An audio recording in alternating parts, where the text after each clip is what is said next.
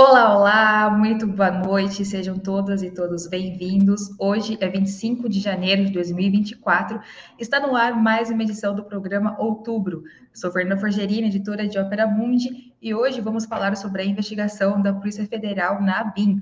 A Polícia Federal divulgou nesta quinta-feira uma investigação sobre a atuação da Agência Brasileira de Inteligência, a ABIN, no governo do ex-presidente Jair Bolsonaro.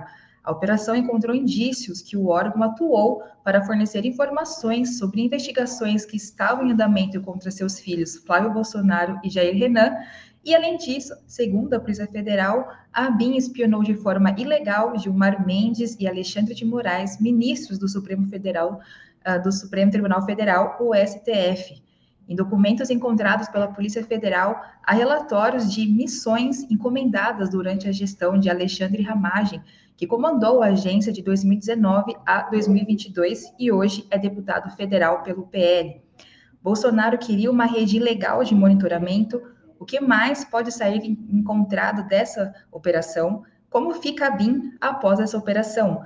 Para responder a essas e outras perguntas, Opera Mundi recebe hoje Gabriel Lazari, formado em letras pela USP e militante do Partido Comunista Brasileiro Reconstrução Revolucionária.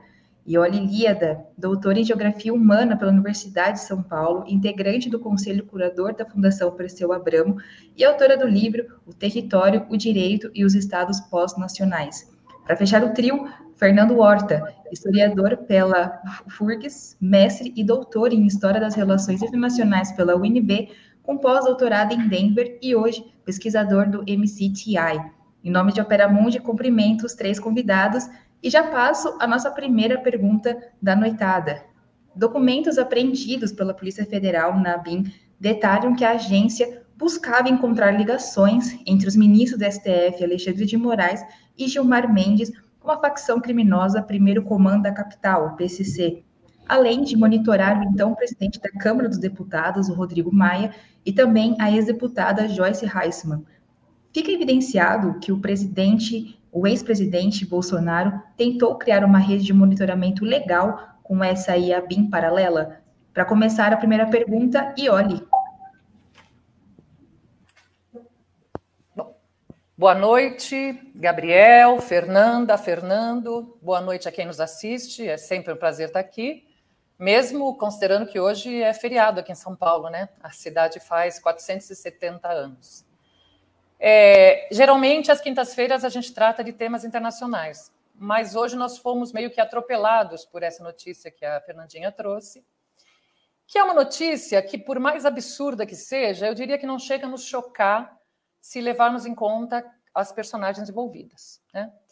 E, e também é preciso ter em conta que muitas das coisas que vieram à tona hoje já tinham sido vazadas, já tinham sido divulgadas aqui e ali por outros meios de comunicação, porque se trata de uma investigação que já estava em curso há algum tempo.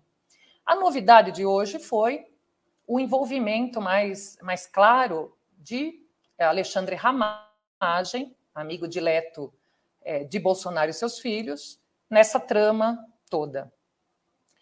É, a Fernandinha é, citou o caso da, da correlação que teria sido estabelecida por um dos relatórios ali produzidos entre os ministros do Supremo e o PCC. Mas esse foi só, segundo a PF, sempre segundo a PF, esse foi só um desses relatórios falsos e apócrifos, é assim que a PF está tratando, relatórios falsos e apócrifos, que seriam produzidos ali no interior da BIM, sempre com o objetivo ou de, uh, ou de uh, dar uh, sustentação a notícias falsas que circulavam nos meios bolsonaristas. Então, isso é muito interessante, porque essa do PCC foi uma delas, mas havia outras. Então, as fake news que circulavam nas redes sociais de Bolsonaro, de alguma maneira, geravam em paralelo esses relatórios. A gente não sabe quem nasceu primeiro, o ovo ou a galinha, ou seja, se eram as fake news que ofereciam temas para a BIM ou se era a BIM que pro produzia relatórios e eles vazavam e eram disseminados pelas redes sociais bolsonaristas. É, então, esses relatórios eram ou para dar é, fundamentação para essas notícias ou para proteger é, pessoas próximas a Bolsonaro, nesse caso bem próximas, porque as denúncias são de proteção aos seus filhos. Bom, quando um crime é cometido, a primeira pergunta, ou uma das primeiras perguntas que a gente faz, é a quem ele favorece. E nesse caso, parece que existe um favorecimento claro, portanto, do Bolsonaro e do clã Bolsonaro. Associando isso àquilo que o Bolsonaro disse naquela fatídica reunião ministerial que acabou sendo divulgada, aquela constrangedora reunião de 22 de abril de 1920, todos devem lembrar, em que ele dizia, uh, abre aspas, que, uh, na verdade, ele reclamava que ele não recebia informações, é, as informações que ele queria da Polícia Federal, e ele dizia que o sistema paralelo dele funcionava. Ele dizia: o meu funciona, o meu paralelo funciona. Então, de alguma maneira, ele já havia admitido que tinha um sistema paralelo de investigação. E acrescentou a isso a ideia de que ele possuía esse sistema porque ele não podia esperar que a sua família, que os seus filhos fossem pegos. Então, quando a gente junta tudo isso, parece que, de fato, há uma relação, uma correlação entre o que aconteceu e o Bolsonaro. E, evidentemente, o relógio aqui já me avisou que meu tempo acabou, mas, evidentemente, se ficar uh, realmente consolidada a participação do Ramagem, é muito difícil é, para o Bolsonaro, apesar do que ele já disse e vem dizendo, é muito difícil ele sustentar a ideia de que ele não tinha nada a ver com isso, de que ele não sabia de nada. Obrigada, Ioli. Fernando? Boa noite, boa noite a todos e todas. Um prazer estar aqui com vocês. É a primeira vez que encontro a Ioli, o Gabriel. É um prazer estar por aqui. É, o controle do processo da informação, a informação, seja ela no seu sentido público, né, público político, conversa com a população, explicação, troca de, de pensamento, de explicação sobre o mundo, ou seja, no seu sentido funcional, a informação que gera condições para os tomadores de decisão e essas informações sensíveis, elas, elas são, de alguma maneira, o calcanhar de Aquiles desse terceiro governo Lula. Essa é a verdade. Em nenhuma dessas questões o, o, presidente tem conseguido criar sistemas de controle, manuseio, trabalho, trato, respeito a informação minimamente sustentáveis. Já vemos, a, a, gente vem avisando isso há algum tempo, já desde janeiro, que era necessário um processo de desbolsonarização da, massa, da, da máquina pública, porque os tomadores de decisão e as pessoas que ainda estão enfurnadas nesses espaços têm acesso a informações e, especificamente, são capazes de dar vazão ou de conter políticas públicas conforme seus interesses políticos. O que acontece hoje com relação a essa posição, essa uh, uh, investigação que a Polícia Federal trouxe à tona, é simplesmente a percepção de que esse controle da informação que Jair Bolsonaro sempre se gabou de fazer não era uma coisa pontual, não era uma coisa uh, do trato, vamos dizer assim, clientelístico das pessoas. Eu sou amigo do fulano, então fulano me conta umas coisinhas quando nós tomamos cerveja. Não é a construção de um aparelho, de um aparelho, um, aparato, um, aparelho é, é, é, lateral de informações e que a gente tem que ver até que ponto nós podemos chamar de lateral, porque essa história de dizer a BIM paralela é uma bobagem. Ou a gente entende que a ABIN participou desse processo, ou a gente entende que ela é incompetente. Porque você não pode ter uma parte de, de, um, de, um, de um instrumento de informação que trata a informação de forma profissional, trabalhando a revelia de todo o resto e dizendo que o resto não sabia o que estava acontecendo. Então, se a EBIN não sabia, ela é incompetente, e se ela trabalhou sabendo, então ela trabalhou de forma ilegal a gente não tem que falar em ABIN paralelo. O fato é que nós estamos diante de um dos mecanismos mais consagradores de toda a estrutura fascista que nós conhecemos desde o século do, dos anos 20 do século passado. Foi sempre assim que essas estruturas funcionaram, com o controle do processo da informação, através da ideia da desinformação sendo mais importante do que a própria informação. E uh, você vê que existem especialistas profissionais pagos pelo Estado brasileiro, remunerados e tendo a sua proteção social feitas pelo Estado, com aparelhagem paga pelo Estado, trabalhando incisivamente contra a democracia e contra os brasileiros, só nos mostra mais uma vez que quando a gente diz que o sistema bolsonarista é o fascismo brasileiro, nós não estamos errados. A questão é saber agora o seguinte: que não pare no ramagem, porque o ramagem é só a ponta dessa ferida. Né? Acima dele nós tínhamos o general Heleno, que era o chefe do GSI, e acima dele Jair Bolsonaro. E me parece que a Polícia Federal Federal já tem isso tudo meio engatilhado. Não é surpresa, mas eu confesso para vocês que é um susto. No século XX, a gente tem que estar tá lidando com esse tipo de ameaça ainda. Obrigada, Fernando. Gabriel. Bom, boa noite, gente. Boa noite, Fernando. Boa noite, Oli. É um prazer estar aqui. É, primeira vez no outubro, sem ser como espectador. Né? É, e eu acho que já para entrar, assim, pegando um pouco o gancho que o Fernando colocou, é, eu acho que a gente tem que analisar essa, essa a BIM paralela, ou, ou a BIM em si, né? Enfim, o papel de um, um organismo de inteligência aí num, num estado é, capitalista como que a gente vive, né? E o quanto ele é suscetível aos controles dos diversos governos, né? É, eu acho que está muito claro se a gente for analisar todo esse processo bolsonarista, na verdade todo o processo que vem desde o golpe, né, em 2016, o quanto é, a máquina pública, né, vamos chamar assim, o Estado, é, que foi conformado aí com o ciclo da redemocratização, ele está em absoluta ameaça, né? É, então todo esse pacto da, da assim chamada Nova República, né? É, ele todo está desmoronando. Essa que é a realidade. E quem saiu na frente, vamos dizer assim, para é, mostrar novas conformações institucionais, novas funcionalidades do Estado para a dinâmica de acumulação capitalista aqui no Brasil, foi a extrema-direita. Né? É, a esquerda não soube trazer isso para o seu lado, né? não soube se apresentar é, como, como o antissistema, vamos chamar assim, né? Eu acho que esse episódio da BIM ele é um episódio é, que demonstra isso com muita clareza, né? Eu acho que se a gente for analisar o que, que são os instrumentos de inteligência no Brasil, né? Desde o, o enfim, desde a conformação da nossa república, né? Passando por polícia política, passando por pelos instrumentos da ditadura e a conformação da BIM já no finalzinho do século passado, a gente consegue ver que a funcionalidade disso aí é trazer um determinado nível de inteligência sobre a população, né, sobre quais que são os instrumentos que estão colocados aqui. Claro que tem um papel de é, visualizar agentes externos, tem, mas a gente lembra muito bem do episódio do grampo da Dilma, né, todos esses episódios que mostram que efetivamente tem um papel político para além do papel institucional na BIM. E o bolsonarismo soube utilizar, né, o Bolsonaro soube utilizar isso com muita maestria, né? Não é à toa que foi utilizado aí softwares de mais é, é, alta tecnologia para é, utilizar essa, essa, esse banco de dados, né? Então eu acho que tem uma, uma clareza que a gente tem que ter de quem é que está sabendo utilizar, quem é que está sabendo mobilizar os instrumentos é, de dentro do Estado, né? Não podemos achar que é, nem que o, o, Estado é neutro e nem que a ABIN vai ter qualquer papel neutro nesse sentido, né? Mesmo se a gente, digamos assim, desbolsonarizar a ABIN, né? Desbolsonarizar toda a máquina é, pública, é, ela ainda tem uma lógica, ela ainda tem um sentido de classe, ela ainda tem um sentido que não dá para ser é, abandonado, né? Porque ele é estrutural. E o bolsonarismo, o Bolsonaro soube utilizar isso tanto para os seus, é, é, vamos dizer assim, interesses pessoais, né? Que é bem a cara, mas que no limite estão apontando para os seus interesses políticos, né?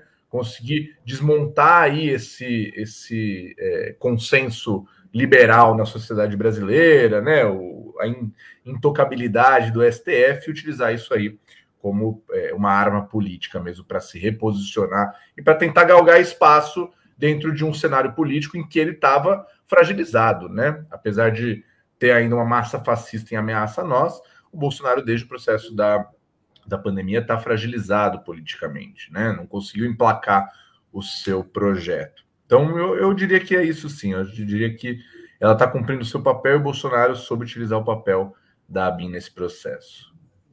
Obrigada, Gabriel.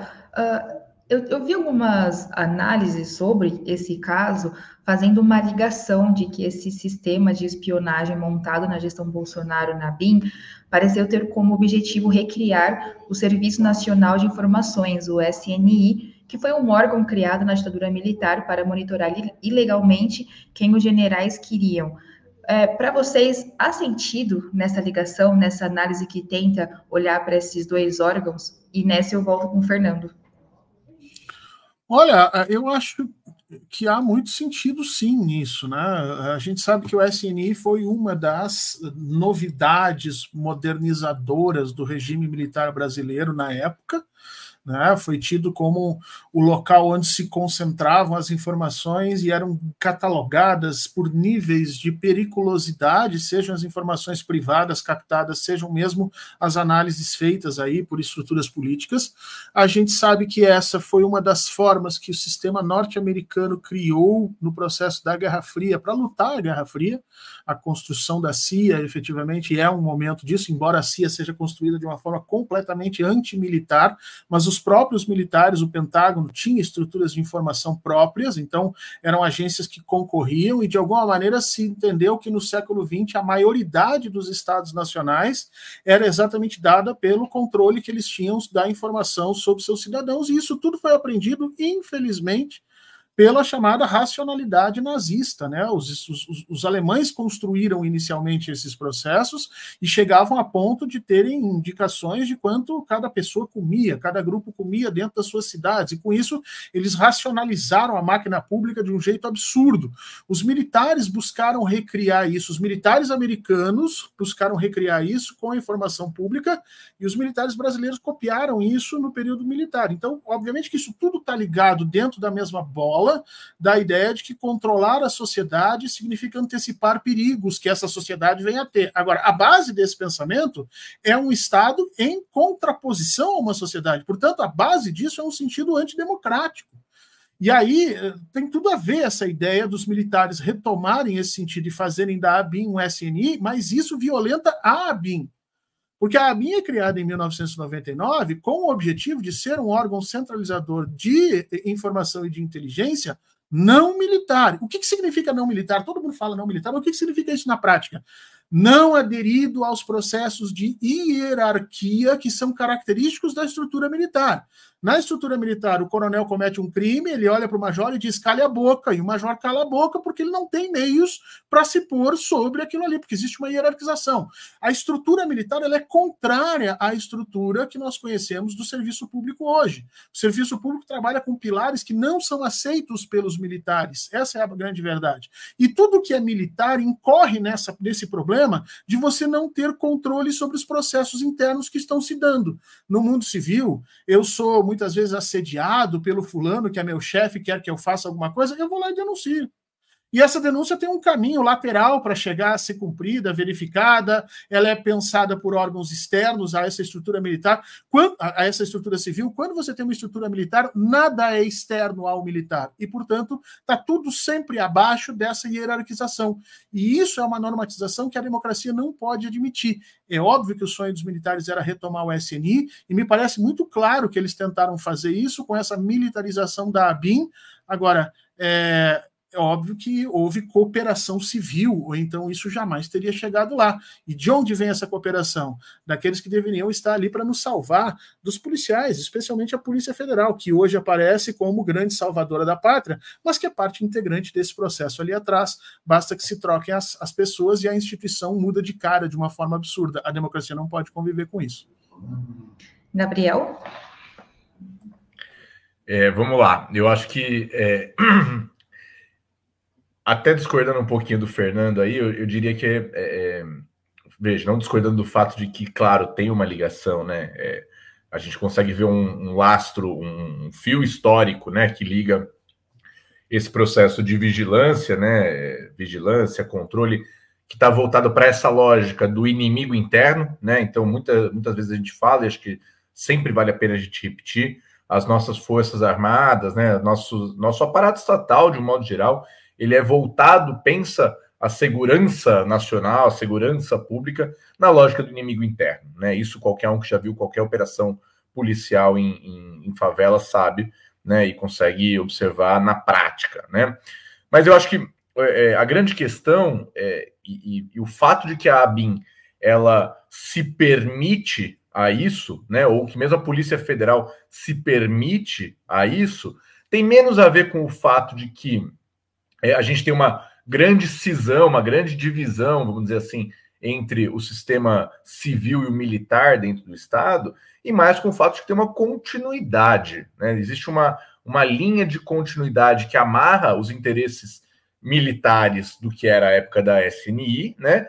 É, com os interesses civis de inteligência nesse comecinho do século XXI, né? Não é, é não são interesses é, absolutamente díspares, né? São interesses que estão vinculados, independentemente de se o seu ator principal é ou não é um militar, é um militar da reserva, um militar da ativa, é um civil com inclinações militarescas, né? Todo esse aparato ele funciona dentro do Estado brasileiro, e isso é, é muito típico, aliás, diga-se de passagem, né, do, desse capitalismo nosso da periferia, né? Um nível de controle absoluto, né, sobre é, a informação e sobre os dados da população mesmo, com a finalidade de interferir politicamente, seja é, é para fazer a repressão, seja para desmantelar o movimento social, seja para criar factoide político que possa reverberar na mídia, que possa reverberar nesse no, no, no funcionamento geral das nossa, da nossa opinião pública, né?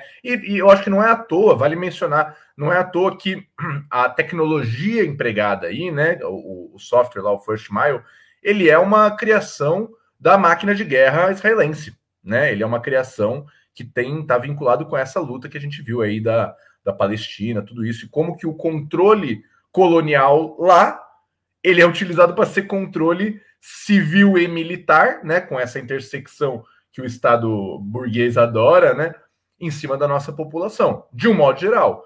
Aqui o Bolsonaro deu o passo à frente, o passo que mostra que não tem nenhum compromisso republicano, constitucional, né, no bolsonarismo, que é o passo de utilizar isso para essas disputas da opinião pública, para as disputas em torno que no fundo, no fundo, são disputas eleitorais, né? São disputas para poder se reposicionar na máquina é, do Estado. E a gente vai ver reflexos disso aí ainda é, nessas nossas várias campanhas midiáticas entre esses atores da política brasileira. E olhe. Antes de entrar na questão propriamente dita, eu eu queria só fazer um rápido comentário sobre essa questão da BIM paralela. Eu concordo com o Fernando, é, né? não, há, não há BIM paralela, mas eu tenho a impressão de que esse termo tá, está sendo usado porque ele remete àquilo que o próprio Bolsonaro afirmou. Uh, não foi só nessa reunião que ele falou que tinha informações paralelas. O finado Bibiano, vocês devem lembrar dele, Gustavo Bibiano, do PSL, que foi secretário-geral da presidência do Bolsonaro durante menos de dois meses e depois saiu atirando, em entrevistas ele disse isso, que Bolsonaro queria criar uma BIM paralela. Então eu tenho a impressão, posso estar errada, mas que o uso desse BIM paralela é justamente porque é uma forma de é, implicar Bolsonaro é, no que está escrito. Bom, rapidamente sobre isso. Sobre a questão em si, da relação estabelecida entre o que está acontecendo e o, o SNI, sim, eu acho também como, como o Fernando e o Gabriel, que faz todo sentido. É, já foi dito aqui, o FNI era uma verdadeira polícia política, era uma espécie de espinha dorsal do controle autoritário exercido pelo regime militar. E o seu alvo também, como bem disse o Gabriel, o seu alvo era o, inimigo interno, eram os inimigos internos. Quem eram esses inimigos? Qualquer opositor ao regime em qualquer nível. Né? Qualquer um que eles achassem que ameaçasse o regime, mesmo sendo essa ameaça real ou imaginária. Qualquer um que criticasse o regime. Esta, esta vigilância tinha consequências reais, não podemos esquecer disso, não era uma mera, mera vigilância, era a partir daí, era daí que partiam as ordens para as prisões arbitrárias, para a tortura, para o assassinato, ou, na melhor das hipóteses, para, para censuras, para que as pessoas fossem uh, uh, perdesse empregos e cargos, que para que as pessoas fossem obrigadas a deixar o país. Enfim, então havia consequências. Bom, se nós levarmos em conta, primeiro, o apreço que o Bolsonaro tem pela ditadura militar, não precisa, né? Isso não precisa ser justificado, todos nós o conhecemos. Segundo, a militarização que ele produziu no seu próprio governo, a presença de militares no seu governo.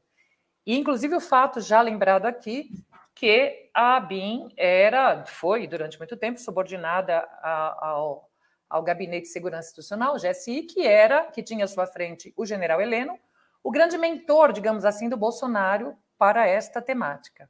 E mais os fatos que aparecem agora, eu acho que é razoável pensar exatamente isso, que ele pretendia, inclusive quando assumiu o governo, transformar a BIM num um novo SNI. E digo mais, isso, isso nos leva a pensar no risco que correríamos se ele tivesse sido reeleito ou se ele tivesse tido sucesso é, em deflagrar o golpe.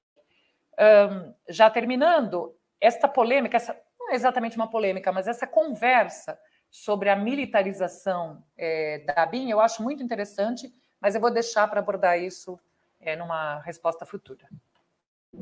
Obrigada, Ioli. Essa próxima pergunta, é, volto com o Gabriel nela. Eu queria saber de vocês a avaliação se a criação da BIM, ela foi uma boa ideia para o país. Gabriel, começa com você. Ó, oh, é... essa é uma grande questão, assim. Eu acho que existem duas, dois, duas formas a gente olhar para ela. Uma das formas é a uma que eu vou chamar assim um pouco é, crente no Estado democrático de direito, né? Se a gente for considerar o Estado democrático de direito, né, a Constituição, tudo isso, né, é, todas as os nossos ganhos da democracia, ela é uma boa ideia, né? Ela é feita para garantir a soberania nacional, ela é feita para impedir é, o desenvolvimento de é, terrorismo, né, de crime organizado, até tudo isso entra como atributos da inteligência, né?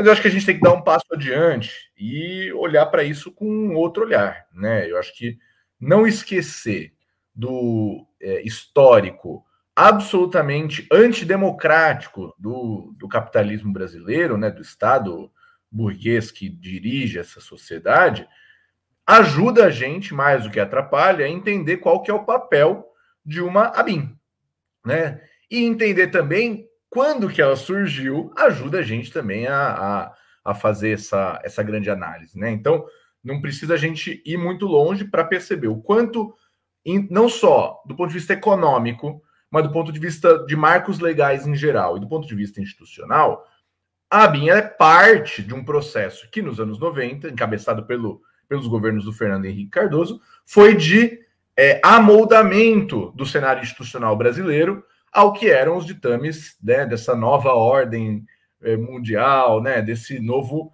é, neoliberalismo. Né? Ao fim e ao cabo é disso que a gente fala. Então, falar em uma boa ideia a criação da BIM, não me parece que a gente está é, é, é, apostando no fato de que o Estado burguês, o Estado que controla essa sociedade, é, é, teria algum problema, né? A gente falar que a BIM é positiva, que ela ajuda o Brasil, é a gente achar que o atual estado de coisas é que ajuda o Brasil. Eu acho que a BIM, como qualquer força, qualquer setor, qualquer departamento dentro desse próprio Estado, ela está lá com uma finalidade, que é manter essa sociedade como a gente está. Né? Se ela vai dar maiores instrumentos, seja para quem seja, né, é, para a gente entender como está esse cenário político, ela não vai dar isso para a classe trabalhadora, né? Ela não vai trazer essa finalidade, né? E, e, e, basta a gente voltar, tudo faz 10 anos, 11 anos agora, né?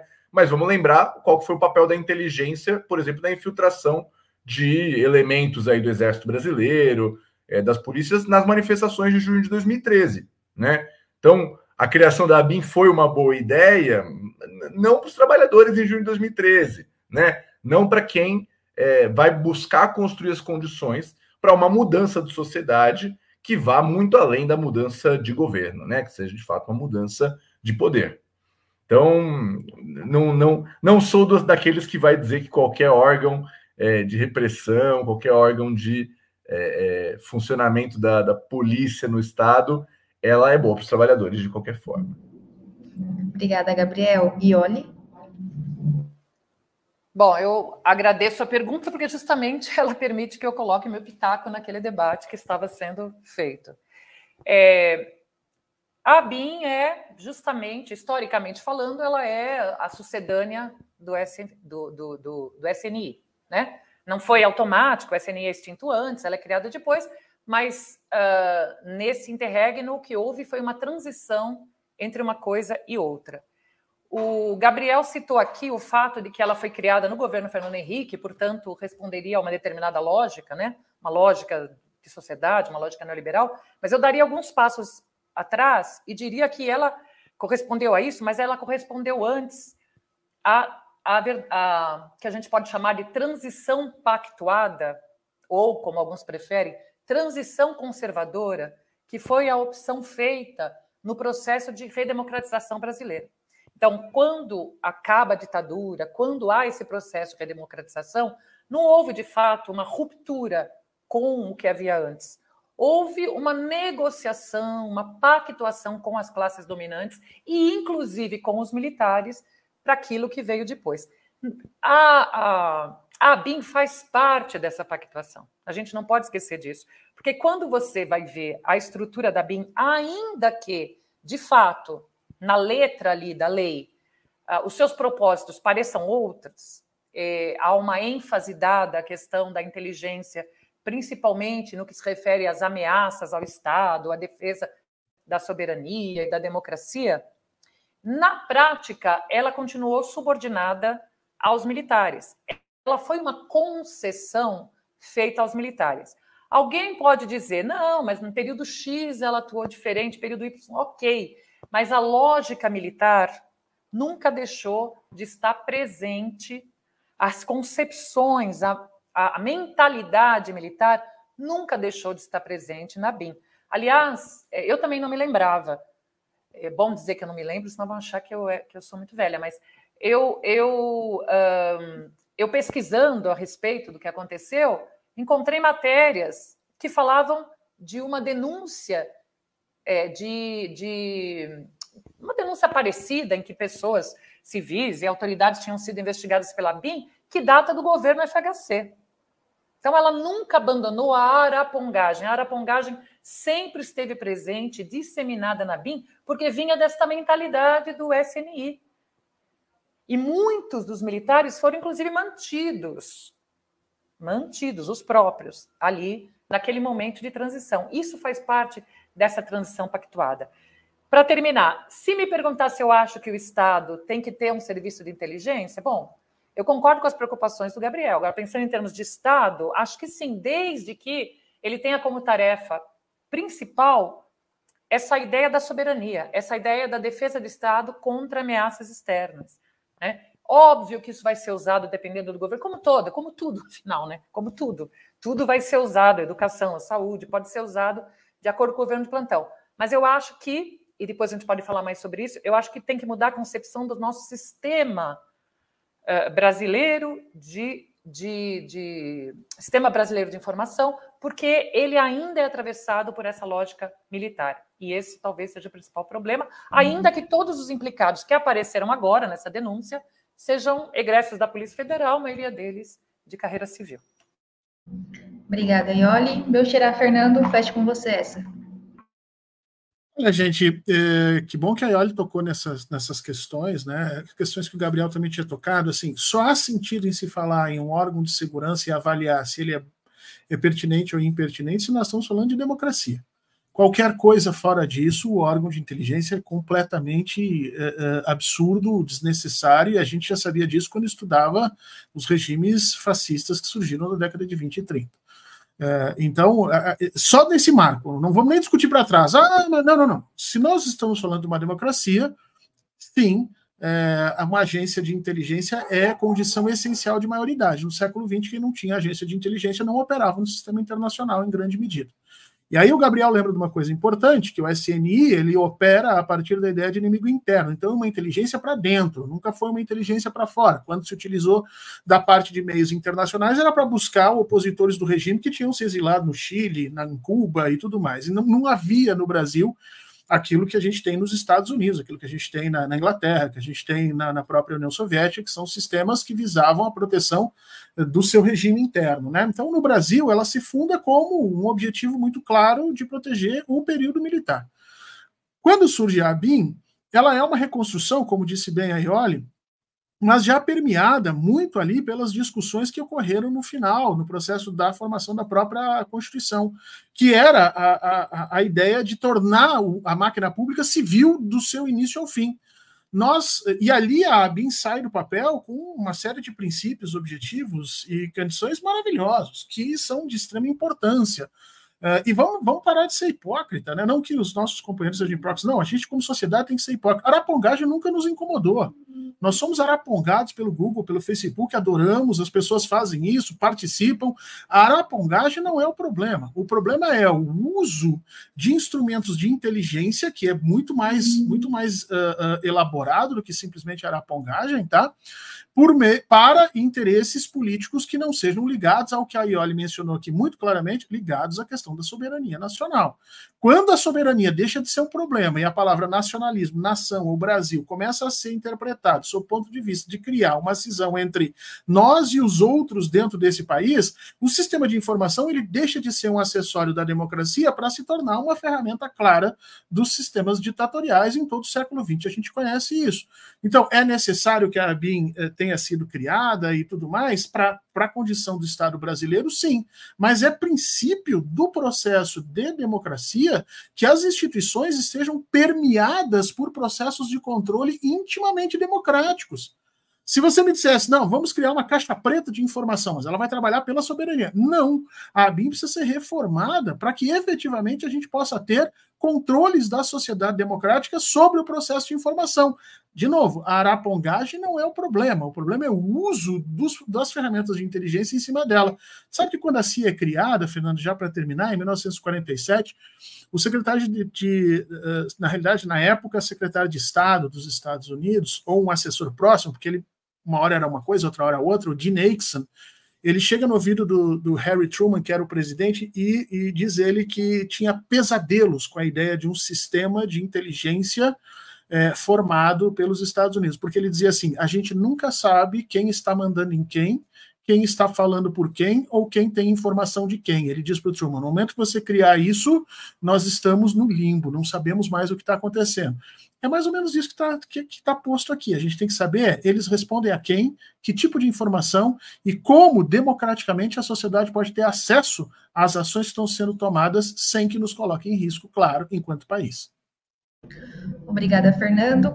Antes de continuarmos aqui o outubro, eu queria pedir a contribuição financeira de vocês para a Opera Mundi e lembrar que até o dia 31 deste mês de janeiro, quem fizer uma assinatura anual de Opera Mundi vai ganhar um exemplar autografado do livro Contra o Sionismo, Retrato de uma Doutrina Colonial e Racista de Breno Altman, fundador do Opera Mundi. Basta entrar em www.operamundi.com.br barra apoio anual e fazer a sua contribuição. Também lembro que aqueles que já são assinantes regulares de Opera Mundi ou membros do nosso canal aqui no YouTube têm direito a um desconto de 50% na compra deste livro no site da editora Alameda. Basta olhar a sua caixa do e-mail ou aqui na comunidade de Opera Mundi para pegar o seu cupom. Além disso, nós temos outras seis formas que você pode aí ajudar Opera Mundi. A primeira é a assinatura solidária em nosso site www.operamundi.com.br/apoio. A segunda é se tornando membro pagante do nosso canal no YouTube. A terceira e a quarta é contribuindo agora mesmo com o Super Chat ou o Super Sticker. A quinta é através da ferramenta Valeu Demais quando assistir aos nossos programas gravados. A sexta é através do Pix. A nossa chave é apoie.operamundi.com.br e nossa razão social é Última Instância Editorial Limitada. A mais eficaz de todas as armas contra as fake news é o jornalismo de qualidade. Apenas jornalismo de qualidade coloca a verdade acima de tudo e é esse jornalismo que a Opera Mundi busca oferecer todos os dias e que depende da tua contribuição. Então, aproveite aí a promoção até dia 31 de janeiro para adquirir o livro de Breno Altman autografado, fazendo a sua assinatura anual em Opera Mundi. Uh, eu continuo aqui conversando com o nosso trio e nessa linha em questão sobre a BIM, sobre aí o seu papel, sobre a sua criação, eu pergunto para vocês o que é o melhor, manter, reformar ou acabar com a BIM? E nessa rodada eu chamo a Ioli. Bom, esse debate sobre o que fazer com a BIM ganhou muita força depois do 8 de janeiro, né? Porque, seja porque há, há, há uma desconfiança de que a BIM tenha participado da intentona golpista, seja porque, no mínimo, ela não foi capaz de antecipar os fatos. E, em tese, isso faria parte do seu escopo, quer dizer, oferecer informações à presidência, ao governo sobre ameaças à democracia, ao Estado Democrático de Direito. E aqui eu estou citando a letra da lei. É, vocês sabem que também, todo mundo sabe, né, que depois do 8 de janeiro, nessa discussão sobre o que fazer com a BIM, o governo Lula resolveu tirá-lo da alçada do, uh, do GSI, portanto, de uma alçada militar, e trazê-lo para a alçada da Casa Civil, portanto, uma alçada civil. E, uh, portanto, ele ficou subordinado à pasta do Rui Costa, que, é, naquele período, foi março em que isso aconteceu, ele declarou que ele pretendia fazer uma, uma, uma espécie de transformação radical da BIM, é, não só uh, isso ele citou, não, as palavras não são exatamente essas, mas ele fez referência a uma mudança que afetasse pessoas, métodos e funcionamento, ou procedimentos, enfim, mas no mesmo sentido. Ou seja, era uma mudança radical. Como nós sabemos, essa mudança não foi feita.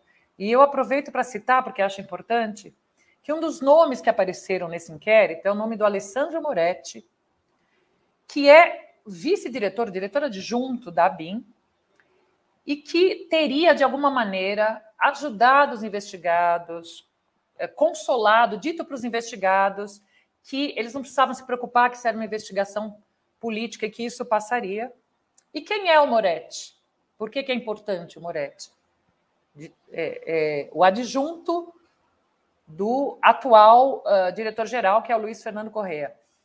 Porque ele é ligadíssimo ao Anderson Torres. Todo mundo lembra do Anderson Torres, ex da Justiça, preso, né? preso justamente por causa dos acontecimentos de 8 de uh, janeiro.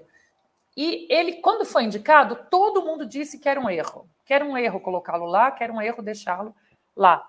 E, no entanto, é, a, a posição do Rui Costa, que segundo ele era a posição do Lula, é que ele tinha dado carta branca para o Luiz Fernando Correia, o Luiz Fernando Correia tinha indicado e, portanto, que ele não se meteria. Por que, que eu estou citando isso nesta pergunta? Porque eu acho importante a gente também fazer a meia-culpa. De tudo que a gente disse, é importante fazer a meia-culpa. Nós assumimos, o governo já faz um ano, e não fomos capazes de fazer nenhuma dessas, dessas alternativas. É, né, nós não fomos capazes nem de reformar, nem de acabar, nem de manter em outro patamar. Meu tempo acabou, mas eu não quero deixar de entrar na questão específica muito rapidamente. O que fazer? Né? O que fazer? Eu acho que isso se liga ao que eu disse anteriormente. Há um problema na BIM. Eu não sou especialista na área para dizer o que, o que é mais fácil, o que é melhor fazer. Mas para mim a questão não está na BIM especificamente. Não adianta alterar a BIM, você tem que alterar a concepção de segurança, o sistema brasileiro de segurança, o SISBIM, acabar com o, o, Gabinete de Segurança Institucional, institui uma outra lógica de inteligência.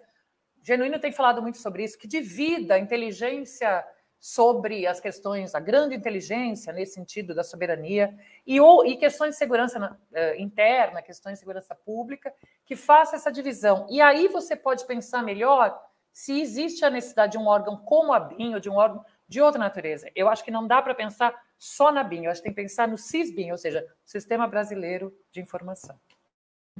Obrigada, Ione. Inteligência, Fernando. desculpa. Sistema Brasileiro de Inteligência. Imagina. Fernando?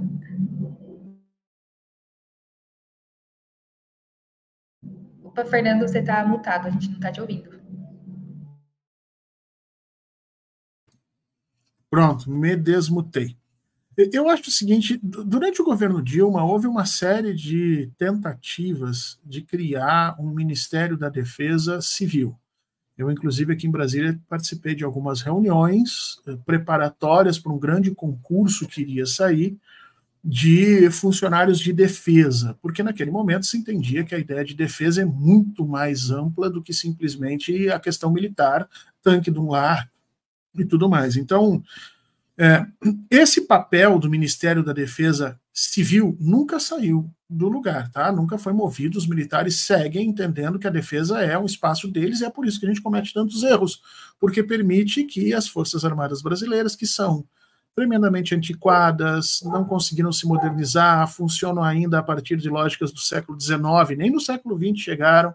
Ela é, eles são completamente inúteis do ponto de vista da segurança brasileira e levam com ele todo o aparato de defesa, porque daí o Itamaraty precisa se, se dobrar sobre os militares, precisa os militares estarem em todos os lugares, e essa questão da inteligência acaba sofrendo com isso. Eu acho que a ABRIM precisa ser reformada, ela precisa ser anexada ao Ministério da Defesa, o Ministério da Defesa precisa ter um corpo de funcionários civis colocados ali, e a ABIN precisa ter uma presidência que não seja policial precisa ter uma presidência técnica, provavelmente oriunda de, da academia, de pesquisadores que trabalham com a questão de inteligência.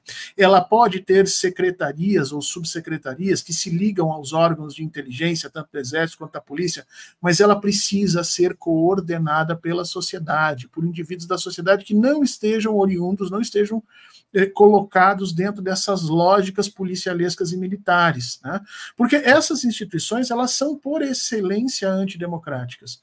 Não adianta me dizer aqui que a polícia é democrática, não, porque quem estuda instituições sabe que institucionalmente a lógica básica tanto da polícia quanto do exército, quanto de algumas áreas do judiciário, especialmente de alguns tipos de judiciário como o brasileiro, são lógicas antidemocráticas. Para vocês terem uma ideia, o STF não faz eleição para descobrir quem é o seu presidente. Não tem nada mais antidemocrático que isso. Ele com, ele com 11 cadeiras, eles não conseguem fazer eleições. Eles escolheram uma forminha para que todos possam participar. Então, isso é só para dar uma, uma mostra para vocês de que existem lógicas antidemocráticas em alguns espaços institucionais que precisam ser desativadas para que esses espaços possam ser espaços uh, que trabalhem pela democracia. Então, a ABIN precisa existir, porque nenhum Estado moderno consegue funcionar sem o controle do processo da informação, mas ele precisa ser permeado por lógicas democráticas que não sejam baseadas no, no bem-querer de um indivíduo. Vamos nomear um presidente é, que vai então colocar alguém na ABIN que é democrático. Se a gente tiver o azar de tomar um golpe, alguém na ABIN vai ser colocado um militar e acabou. Não, as instituições elas têm que ser resilientes o suficiente para que os processos democráticos possam superar as vontades dos indivíduos. Senão, nada do que a gente está falando aqui pode ir adiante. Então, ela tem que ser, sim, existir, tem que ser ligada à estrutura civil e acho que tem que passar para o Ministério da Defesa com um corpo muito mais sólido de saberes técnicos ali voltados para essas questões de soberania, controle da informação, inteligência e tudo mais. Gabriel? É... A BIM tem que acabar a BIM tem que acabar para ontem. Essa que é a verdade. A verdade é que no, no atual estágio em que a gente vive, no atual, na atual conformação institucional que vive o capitalismo brasileiro, a gente vai ter uma série de ferramentas que elas vão é, contribuir para o controle da sociedade, o controle da assim chamada sociedade civil, né? Que nada mais são do que ferramentas que vão garantir a manutenção da ordem independente de qualquer é, de qualquer governante naquele momento, né? E aí que eu acho que é interessante a gente pensar um pouco para além dessa da, da lógica de, de, governo, vamos chamar assim, né? Porque a bem da verdade é, é, e muito se fala disso, né? Tem é, meu participante de sempre aqui de vocês, que é o Jones Manuel, meu camarada, fala muito do papel do partido fardado, né? Da, desse papel dos militares, mas a gente pode pensar num partido fardado de forma ampliada, né? Que não é o partido fardado só quem usa farda é, verde, azul e branca, né? É quem usa de fato o aparato institucional de forma policialesca, né?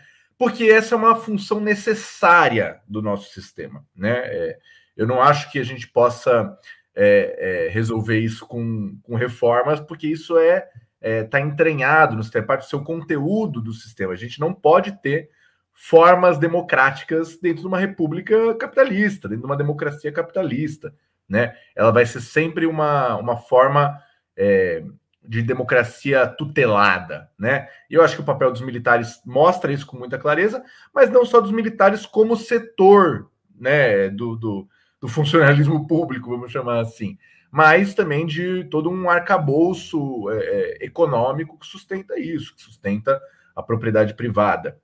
Né? Então, é, eu acho que essa que é a, a grande questão por trás. Se a gente for é, é, se contentar com a reforma de uma, é, uma instituição, né, um, um, serviço de inteligência, cuja própria razão de ser é, não é a, a, a, soberania nacional, né, pode querer dizer que é, mas não é a soberania nacional, né, não é a proteção do Estado brasileiro, né, do, dos Estados modernos, tudo isso é, é, é, é mera, mera máscara do seu real fundamento, né? Que é manter a, ordem capitalista no Brasil como tal. E isso tem um, um, um fator muito prejudicial para os trabalhadores em luta, né? É, o fato de a ABIN poder fazer esse tipo de controle é, de comunicação pessoal, isso pode ameaçar uma greve, pode ameaçar uma paralisação, pode ameaçar é, uma ocupação importante de fábrica, né? São coisas que a gente não pensa assim, porque não estão diretamente vinculadas a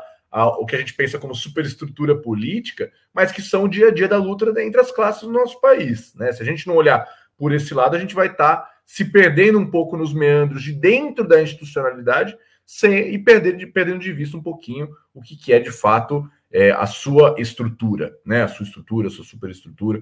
Né? Então, acho que o interesse da classe trabalhadora é, tem que acabar com a BIM. Né? Acho que é a mesma lógica quando a gente fala. É, é de é, é, pelo fim da polícia militar, por exemplo. Né? Acho que a gente tem que olhar para isso sempre pensando na luta dos trabalhadores, como é que a gente faz para mudar a nossa sociedade, mudar esse sistema e não para mantê-lo, não para consertar, né? Mas para mudar, né? Então eu acho que não tem não tem nenhuma conciliação possível com um órgão de inteligência, ainda mais desses, né? Muito baseados pelo é, ditame norte-americano do pós-guerra, né? Pós Segunda Guerra acho que não, não tem solução, não tem solução. Tem que acabar qualquer forma de controle social aí, que no fim prejudica é, os mais prejudicados já, né? A classe trabalhadora. Obrigada, Gabriel. Para partirmos para a nossa última pergunta da rodada, eu volto um pouco com a questão dessa investigação para a conjuntura uh, atual. Não que essas outras perguntas não fossem também. Mas a investigação em curso pela Polícia Federal dentro da BIM também olha a relação da família Bolsonaro com Ramagem, que era então o diretor aí da BIM durante a gestão de Bolsonaro de 2019 a 2022, olhando se a agência na gestão dele atuou em nome de interesses do clã Bolsonaro. Confirmando esses indícios, na avaliação de vocês, isso pode prejudicar ou não a movimentação do bolsonarismo nas eleições deste ano? E para falar dessa parte, chamo o Fernando. É, eu acho que não vai prejudicar em nada, né? porque a lógica que sustenta os apoios políticos a Bolsonaro e seu clã é exatamente a lógica do abuso das estruturas eh, de alguma maneira institucionalizadas que defendem a democracia, é uma lógica antissistema, e se isso acontecer, eu acho que o Ramagem, inclusive, ganha uh, apoio, especialmente ele está tentando concorrer aí à Prefeitura do Rio, né? Então ele ganha espaço, vai se fazer de vítima, vai dizer que fez isso pelo Brasil, vai construir as mesmas chaves de transformação do discurso que a gente ouviu durante todas as campanhas e vai, e vai ganhar apoio político e não terminar. É a mesma questão da Lava Jato, na época que surgiu, né? Ah, mas o, o agora agora nós vamos mostrar que o Moro ele rompia com o princípio acusativo, ele fazia conluio com o MP, e as pessoas que apoiavam o Moro vão achar isso maravilhoso. Sabe? Elas apoiavam o Moro porque o Moro fazia isso, ele faz isso, ele, ele persegue os seus opositores de forma ilegal e usa todos os meios, e é por isso que eles gostam do Moro. A mesma coisa vai acontecer agora. Vazou essas situações, vai aumentar o capital político do ramagem e dos participantes. Nós temos que tomar um certo cuidado com isso. Tá? Inclusive, na época da eleição, é bom a gente medir muito bem esses resultados, porque esse pessoal que trabalha, e foi um pouco a, a, a tônica da, da fala do Gabriel, né? Se você trabalha na perspectiva de um Estado liberal, que respeita instituições, que, que percebe determinadas limites à ação do Estado, limites à ação do indivíduo, Bom, se a nossa população tivesse essa característica, não teria que se discutir. O Ramagem deveria estar preso nesse momento, assim como o Bolsonaro e tudo mais. Mas nós estamos num processo de interregno dessas questões. Esses valores todos estão sendo discutidos. Eu nem entro aqui nos valores que o Gabriel citou aqui, transformação de Estado, revolução, mudança, a gente não, no meu entendimento, a gente não está nem perto disso. Mas nós estamos num processo de discussão sobre o que é a própria democracia, quais são esses limites. Nós estamos vivendo isso, a polarização segue, o governo não consegue ganhar espaço político sobre aqueles que já não são, entre aspas, apoiadores do governo. Nós estamos vendo a polarização continuando. E agora nós vamos demonstrar que os caras tiveram condições de transformar toda a institucionalidade brasileira numa ferramenta fascista, né? E aí eu vou lembrar do, do, é, do autor de Hello Brasil, não me lembro, fugiu o nome dele agora, o antropólogo Contardo Calhares, em que ele dizia que no Brasil as lógicas de poder se, sobre, se colocam na condição do poder fazer e não ser punido por isso. Né? Ele, quando vai analisar o sistema brasileiro, ele vai ver o seguinte: engraçado, as pessoas, as pessoas têm é, é, no valor político os coronéis, os delegados, os juízes que são capazes de fazer ilegalidades absurdas e não serem pegos por isso. Então, que isso era um valor político positivo para o brasileiro. E eu acho que foi um pouco nisso que a gente pode entender o Bolsonaro, e tenho muito medo de que, se nós formos a fundo com um certo descuidado sobre essas informações, isso acabe ajudando o lado dele, reavivendo as perspectivas golpistas, estabelecendo um limite entre o civil e o militar, que não que nesse momento não vai ser um limite é, discutido politicamente e que a gente venha a se preocupar. Não, não quero que as, que as investigações parem de forma nenhuma, mas nós temos que tomar cuidado com a informação que vai ser liberada, porque ela vai ter um impacto político, no meu entendimento, positivo para o bolsonarismo, mesmo que seja vazando crimes de tamanha monta. Obrigada, Fernando. Gabriel? Olha, eu, nesse sentido, eu, eu, concordo com o Fernando, talvez pelos motivos, não pelos mesmos motivos, né? Mas eu acho que é, é isso, não tem. É, se fa... Veja, é, se você falar para mim que o cara que diz que quer tomar conta do Estado, acabar com o jeito como as coisas são, que quer mudar tudo isso que está aí, tá ok? E que ele usou a ABIN para poder fazer isso, e me parece bom, sabe assim? Se eu fosse um, um, alguém em dúvida se eu apoio ou não o Bolsonaro, e alguém me dissesse: não, não, não o Bolsonaro está disposto a utilizar a BIM para conseguir demonstrar que os opositores dele são é, piores do que ele. Eu diria que bom, né? Ele está disposto a levar as últimas consequências.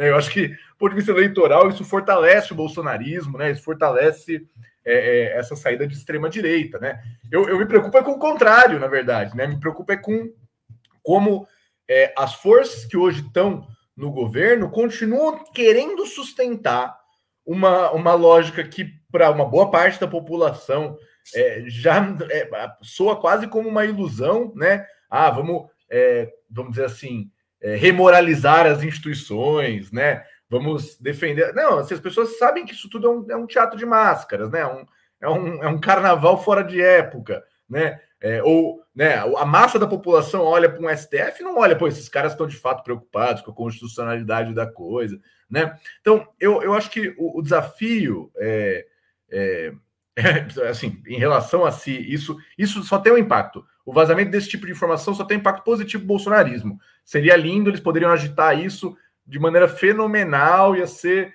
né, uma belezinha. O, a nossa preocupação é como que nós nos posicionamos em relação a isso. Né? Se a gente vai se posicionar isso falando que é, esse uso da inteligência de Estado, né, no Estado capitalista, é um uso excepcional, né, é um uso fora da lógica, né, ou se a gente vai dizer que não, não, essa, essa é a lógica, essa é a lógica. E quem concilia com ela, por exemplo, Lula, que poderia ter acabado com o GSI numa canetada nos primeiros meses de governo e não fez, está é, tá colaborando para isso, né? Está colaborando para esse, esse processo. Né? Não acho que a, a, a pergunta seja né, é, como que a gente vai, do outro lado, pensar a solução eleitoral para esse, esse conjunto de forças que hoje ocupa o governo do país, mas ao contrário, temos que pensar como que são dois lados da mesma moeda, isso aí, como que a gente precisa de uma, uma nova visão, uma visão, né, como eu falei, em relação à própria existência da ABIN, né? A pergunta não é para quem que a BIM serve, serve à população, serve para os interesses do, do Bolsonaro. Né? A pergunta é, bom, é, qual o caráter de classe da BIM, né? qual o caráter de classe desse jogo, desse baile de máscaras que está aí, como que a gente consegue apontar rumos para um, um outro tipo de solução política. Uma solução política que não, não, vamos dizer assim, não se contente né, com querer remoralizar uma coisa que já está desmoralizada. Né? As pessoas olham para a política hoje com, é, é, com muita insatisfação. Né? Eu acho que é, muitas pessoas que votaram é, no Lula na, na, nas eleições passadas voltaram para não votar no Bolsonaro. Né? É, de alguma forma tem até semelhança com a situação dos Estados Unidos. Né? É, o, o, mal menor que representaria o Joe Biden também não é muito satisfatório para as pessoas. Né? Então eu acho que é, olhar para as eleições desse ponto de vista, não pode fazer a gente cair no contrário. Ah, os bolsonaristas são contra as instituições, então nós somos a favor. Vamos defender o STF. O STF está ameaçando o piso é, é, da, da enfermagem, dos professores, está mantendo ilegalização é, é, das drogas, tudo isso. Né? Acho que não, não devemos por aí. Se a gente for por aí, a gente está tentando ganhar jogando no campo do adversário, né? E a gente só ganha jogando no nosso campo, com as nossas regras, com as nossas forças. Obrigada, Gabriel. E olha, eu fecho com você essa quinta. É, sem divergir do Fernando e do Gabriel, eu, eu só quero dividir a candidatura do Ramagem e a candidatura do bolsonarismo em geral para fazer uma análise um pouco mais, mais detalhada, só por isso. No caso do Ramagem, é, é possível que, eu não estou dizendo que será, mas é possível que isso é, o afete, né? Já foi lembrado aqui, ele é candidato a prefeito no Rio de Janeiro, inclusive uh, uh, que foi divulgado é que o Carlos Bolsonaro seria o responsável pelas redes sociais da candidatura. E uh, como é uma candidatura majoritária, é, é, possível que ele seja afetado de algumas formas. A primeira, que eu acho muito improvável, que isso aconteceu com o Lula, é que ele fosse processado em segunda instância a tempo de não poder mais, uh, uh, se, né, pela lei da ficha limpa, não poder manter a sua candidatura. A segunda é que ele resolvesse renunciar justamente por saber que, sendo candidato, ele vai estar mais nos holofotes. Então, vão, cavocar, digamos assim, mais coisas contra ele. A terceira é que as próprias forças políticas que o apoiam decidissem é, tirá-lo e pôr outra candidatura. E a quarta que talvez seja menos provável, vocês têm razão, é que o eleitorado, de alguma forma, ele perdesse eleitores, e como ele já não é o favorito, né? O favorito parece que é o Eduardo Paes, isso uh, fosse suficiente para que ele não se elegesse. Mas isso é ele. Eu concordo que o bolsonarismo em geral, pensar que ele será afetado por isso, é, eu acho quase impossível, por várias razões. Pelas já apresentadas, com as quais eu concordo, eu, é, que tem a ver com a própria essência do bolsonarismo, o próprio fenômeno do bolsonarismo, né? E também com o fato de que é uma eleição para prefeito. A ideia de que o povo pode identificar entre a candidatura da cidade, identificar assim, alguma relação entre a candidatura da cidade e o fato de que a Polícia Federal está investigando uma possível arapongagem, assim, que não afeta diretamente, não afeta a maior parte da população diretamente. É difícil a maior parte da população que passa por problemas objetivos concretos difíceis identificar como aquilo afeta a sua cidade, né? Isso é uma coisa de um certo setor social, mas não é da maioria da sociedade. Eu acho muito difícil. Acho muito difícil imaginar que isso abale a candidatura do, do Nunes aqui. O que pode uh, abalar é, por exemplo, o apoio do Nunes, porque parece que estava vendo, aqui eu estou citando um caso muito concreto, né? A, a, a, candidatura do Nunes aqui em São Paulo, que seria apoiada pelo bolsonarismo em troca de um apoio do PMDB e outros ao, ao próprio Ramagem. Isso pode acontecer, o Ramagem perder apoio. Agora, achar que isso vai afetar as candidaturas locais, a candidatura de Minas, a candidatura. Eu acho quase impossível. Né? E aí é bom a gente lembrar do que está acontecendo nos Estados Unidos, né? Porque uh, depois de quatro anos, de tudo que aconteceu com o Trump, de todas as denúncias contra o Trump, que se acumulam em vários níveis, ele é não só o, já é o virtual candidato do Partido Republicano, como é o grande favorito para se eleger presidente neste ano, no final do ano, né? Outubro, novembro, pre, novembro não, outubro, outubro, novembro, enfim, no final do ano agora é, é presidente dos Estados Unidos da América. Obrigada, Ioli. É isso, vamos ficar de olho. Essa quinta-feira eu conversei com Gabriel Lazari, Fernando Horta e Ioli Ilíada. Agradeço aqui, todo mundo estava acompanhando com a gente, comentando, assistindo, curtam e compartilhem os programas de Opera Mundi. Outubro volta nessa sexta-feira, às 19 horas, aqui nos canais de Opera Mundi. Muito obrigada a todos, meus queridos. Até mais, um bom final de semana para vocês. Tchau, tchau, gente. Obrigada. Obrigado, até mais.